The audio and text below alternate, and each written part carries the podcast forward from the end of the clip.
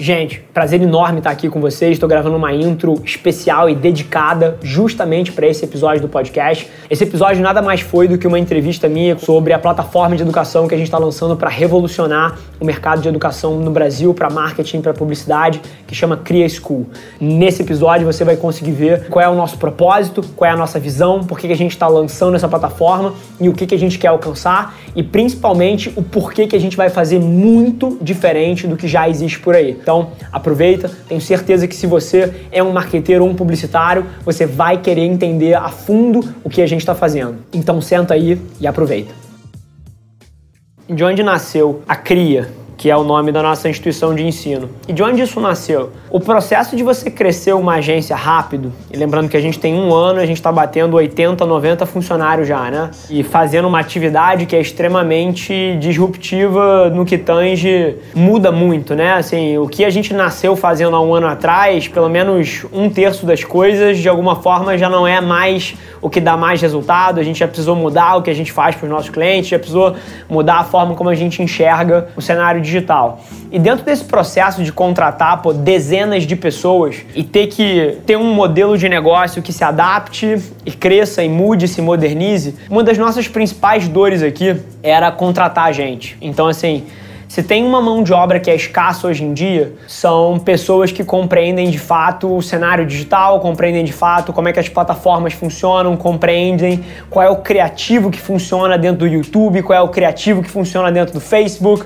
Pô, como é que você monta uma campanha que não parece uma propaganda, mas que as pessoas vão ter prazer em compartilhar e vai causar um impacto emocional nelas dentro dessas plataformas que cada uma tem uma dinâmica específica.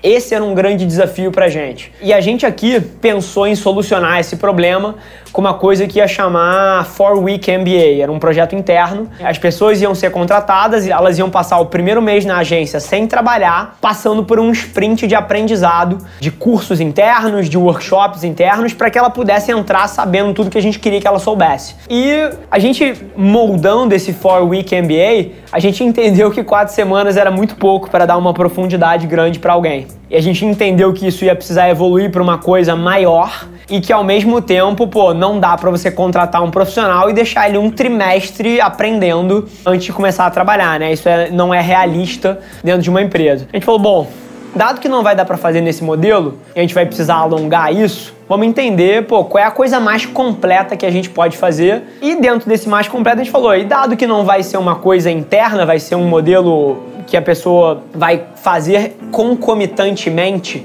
com o trabalho dela aqui, pô, a gente tem a condição de abrir isso para fora também. E é aí que nasceu a plataforma. A plataforma nasce agora com a primeira trilha de aprendizado que está se chamando Formação em Estratégia Digital, que é uma compreensão radical sobre a nova forma de fazer marketing e publicidade para transformar a sua carreira, mas principalmente direto da boca de quem lidera o mercado no Brasil.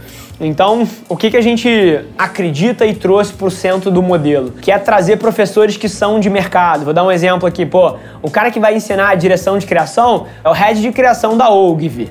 O cara que vai ensinar growth hacking, cara, é o head de growth hacking da reserva. Acho que agora tá na Dog Hero, agora não lembro. Então, é trazer pessoas de mercado que são pioneiros nas suas áreas, que são pô, expoentes nas suas áreas, para serem os professores da plataforma. E aí, dentro dessa trilha de formação de estratégia digital, uma coisa que a gente sabe muito bem aqui dentro da agência é que você tem duas competências que no marqueteiro moderno, que no publicitário moderno precisam de alguma forma coexistir. Por mais que uma delas seja predominante, ele precisa dominar as duas em algum termo, que é a parte pragmática, matemática e lógica do digital, que é entender de dados, de estatísticas, de análise, e a parte criativa, que é entender de direção de arte, de direção de criação e de tudo que toca a construção de uma ideia ou de um conceito fora da caixa genial. Então, a nossa primeira trilha, formação estratégia digital, ela tem o foco em pessoas que estão se formando ou acabaram de se formar, ou estão na faculdade, ou estão no começo da carreira ali, para dar essa primeira profundidade e moldar a maneira como esses novos profissionais chegam para o mercado, conhecendo muito bem o que eles vão precisar dominar para se tornarem grandes profissionais. Então, essa é basicamente a, a história curta de onde nasceu e o que, que a gente criou e por que a gente fez como fez. A gente fez uma rodada de investimento para o projeto, sim, com alguns dos principais fundos do mercado, entre eles a Atmos Capital, que pô, é um baita fundo de investimento, um dos maiores fundos de investimento de equities do Brasil. Queria citar também um outro investidor nosso, que é a Arbor Capital, que também foi crucial no processo, inclusive foi quem trouxe a Atmos pra gente, já valorizando a empresa que está nascendo em algumas dezenas de milhões de reais. A nossa proposta aqui é bem diferente da deles. Primeiro, em termos de acessibilidade. Você cursar uma Miami Ed School tá na casa aí dos 3 mil reais por mês durante 18, 24 meses. Então é uma abordagem extremamente premium eu colocaria assim, que traz 100% do aprendizado em louco, né? Então é tudo presencial. Com isso você garante os eixos Rio-São Paulo aí, mas você exclui o resto do Brasil inteiro. E ao mesmo tempo, eu sinceramente, cara, discorde quem quiser, mas a nossa visão aqui é muito clara.